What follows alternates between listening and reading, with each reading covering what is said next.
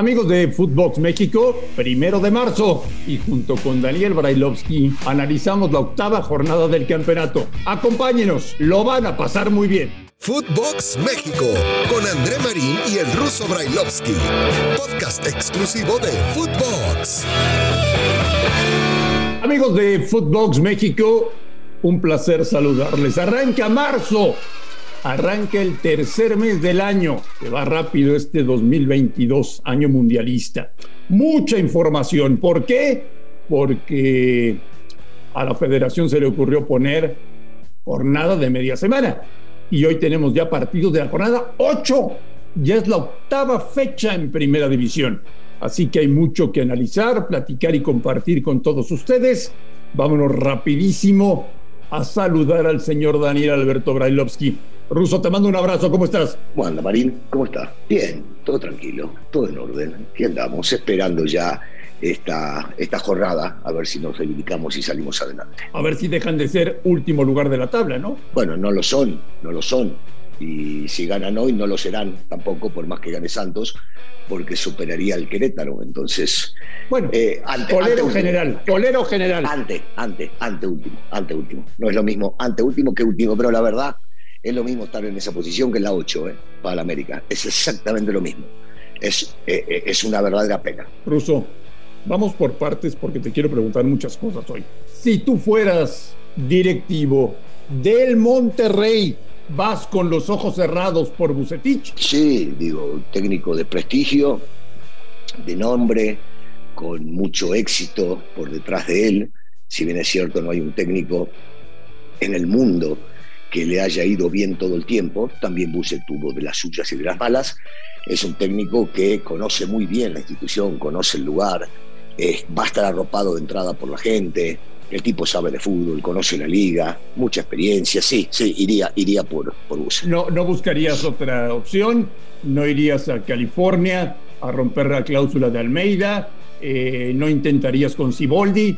O sea, tú vas a la segura con un hombre que te dio dos ligas y tres con CACAF. No, no, tampoco, tampoco. Vos me preguntaste si yo iría sobre Buse y entonces ahí entendí que la respuesta debía ser sí o no por, por lo que pienso sobre Bucetich.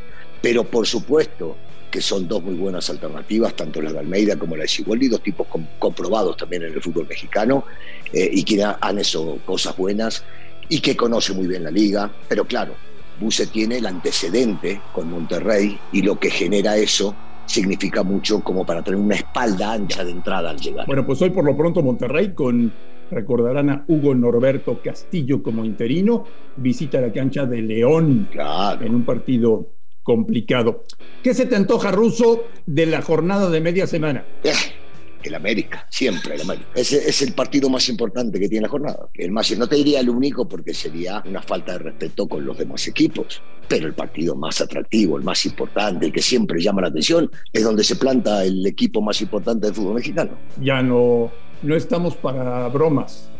¿Qué partido es el que más te interesa? Te lo vuelvo a preguntar. Bueno, pero parecería como que estoy yo bromeando y, y estoy tomando lo tuyo como una broma. Está claro, que es el partido. Estás tomando, estás tomando un whisky. Parece que estás tomando un whisky. No, muy temprano, Marina, a esta hora de la mañana. No, no, no, no, no. No, para nada, para nada. Siempre el partido que más llama la atención, guste o no guste, es el de la América. Y va a seguir llamando la atención. Que hay otros partidos que quiero ver, sí, voy a ver otros partidos. Pero los que le van y los que no, quieren ver qué pasa con América. Siempre, todas las semanas. Imagínate en esta que dicen que si no gana el América, el técnico está fuera. Con más razón, llama mucho más la atención. Oye, dime una, cosa, tú, tú conociendo el, el mundo americanista, este, América jugó el sábado mm. con Pumas. Mm-hmm. Monterrey también jugó el sábado. Monterrey, a pesar de que había jornada doble, sí quitó al técnico. Sí. América, América no quitó a Solari porque venía jornada doble o porque siguen confiando en él. No, no, yo, yo creo que eh, este es el principio del fin. Cuando estas cosas empiezan a generar, seguramente eh, pasará lo que todos creen que va a pasar o pensaron que iba a pasar la jornada pasada. No, no, no hay forma de revertirlo salvo, salvo empezando a ganar constantemente, llegando a la liguilla y saliendo campeón. Si no, no hay manera dentro de esa institución para poder llegar a revertirlo. Es muy distinta a todas las demás. Y te digo una cosa, yo, yo me quedo más con el concepto de lo que sucedió en Monterrey que lo que, o lo que sucedió en Santos que lo que sucede en América. Cuando las cosas no funcionan, y esto es histórico dentro de la institución, de raíz se terminan cortando. En este caso no ha sucedido. Se ve que algo internamente está pasando y que no hay muchos acuerdos, arreglos y coincidencias, y hablo desde la directiva, pasando por el cuerpo técnico e incluso te diría con el plantel del equipo. Algo, algo más que un solo puntito, eh, que un solo arrocito negro está cambiando esto. Hay cosas mucho más profundas que para mi gusto solamente se solucionan haciendo un cambio radical y no solamente de técnico. Oye, se me antoja el Tigres Cruz Azul. Sí, claro, por supuesto. Sobre todo te digo una cosa, porque Tigres viene levantando y porque Cruz Azul, para mi gusto, eh, hizo un buen partido en el último que le tocó perder. Y tiene un plantel bárbaro, y tiene un técnico consagrado. Eh, entonces, sí, se, antoja mucho eso. A mí, te digo, también se me antoja el de Santos contra Pumas. Ese, ese partido también, también me llama, me llama la atención para ver cómo, cómo se desempeñan, sobre todo uno que es el que, el que acaba de ganar cuando no había ganado, que había despedido al técnico y a ver cómo reacciona en casa, porque entendemos que en este partido se llevaron los tres puntos gracias a su arquero. ¿eh? todos, sí, todos lucharon, todos corrieron, pero Acevedo fue la figura indiscutida. Y la, la, la, pregunta que nos venimos haciendo, Ruso, desde hace varias semanas, ¿no? ¿Cuánto tiempo más el Puebla se mantendrá en primer lugar de la tabla? Yo no sé si, si, si el primer lugar tiene que llamar la atención o seguir esperando que se mantengan allá hasta final del torneo y luego salgan campeones sino la estructura, la forma de jugar, el comportamiento, lo que hacen los muchachos del Arcamón en la cancha, eh, lo que sienten ellos con respecto a cada pelota que van a disputar. Puede llegar a variar y pueden estar en vez de primero cuartos. Para mí no va a cambiar el concepto que tengo de un técnico que sabe organizar un plantel sea cual fuera el valor. Y se los da y los jugadores se la creen y después lo terminan haciendo en la cancha. Entonces, para mí no cambia, ¿eh? si, llega, si les, va a tocar, y les va a tocar perder y no estar en la posición que están en el día de hoy, posiblemente, sí, posiblemente, pero no va a cambiar mi concepto de lo que he visto en la época del Arcamón desde que ha llegado a Puebla. Habrás escuchado los rumores que lo colocan en América para la próxima temporada. ¿Te gustaría el Arcamón en América? No, no, no, no, no. Bueno, sí. Es un técnico que ha mostrado saber trabajar con un plantel de escasos recursos y le ha ido bien. Y yo siempre digo lo mismo, ¿por qué no darle la oportunidad a un tipo que con poco hizo mucho? Después cambia radicalmente una vez que entras a Coapa, una vez que trabajas en la institución. Las, las cosas no son las mismas, por más que quieras trabajar exactamente de la misma manera. Se te generan y te aparecen obstáculos que en otras instituciones no había. Eh, la presión mediática es muy grande, y tenés que estar preparado para esas cosas y no todos, hay que estar ahí para poder llegar a, bancarlo y habrá que ver, cualquiera, ¿eh? te hablo, me preguntas por Locamón, te diría de el mejor técnico del mundo también, habrá que ver cómo se comporta una vez que llega.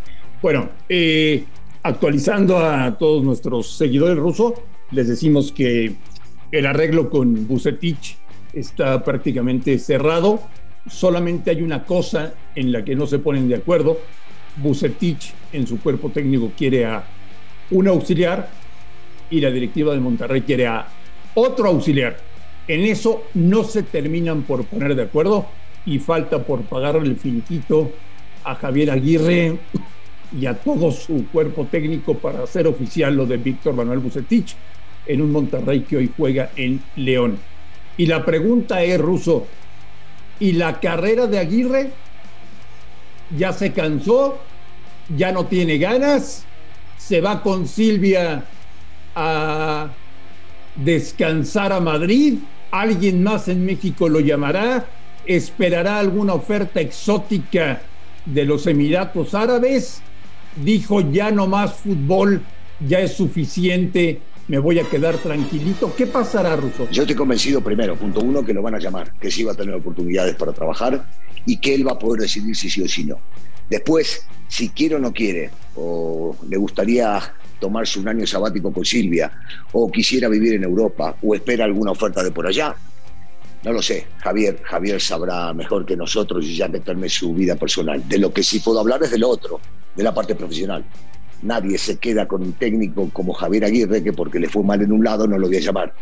Le van a llover ofertas y la decisión estará en él. Sí, yo también creo que Javier va a seguir en activo o a lo mejor Russo ya da el paso a ser directivo, ¿eh? Puede ser. Y ahí vinculado muy cerca de Jesús Martínez. De Pachuca. De Pachuca. De Pachuca. Ajá. Exactamente. Pues señor Brailovsky, a disfrutar la octava jornada, ¿eh? Sí, sí. Yo sí te digo una cosa, Russo. Mm. De las siete fechas que hemos visto, el torneo ha sido mucho mejor hasta el momento que lo que tuvimos el año pasado. ¿eh? Sí, coincido, coincido plenamente. Este torneo arrancó mejor, continúa mejor y ojalá finalice. Totalmente. Ruso, que tengas un gran día. Igualmente, un saludo para todos. Abrazo. A nombre de Daniel Alberto Brailovsky y de André Marín, esto fue Footbox México. Gracias por escucharnos y estamos en contacto el día de mañana. Footbox México, un podcast exclusivo de Footbox.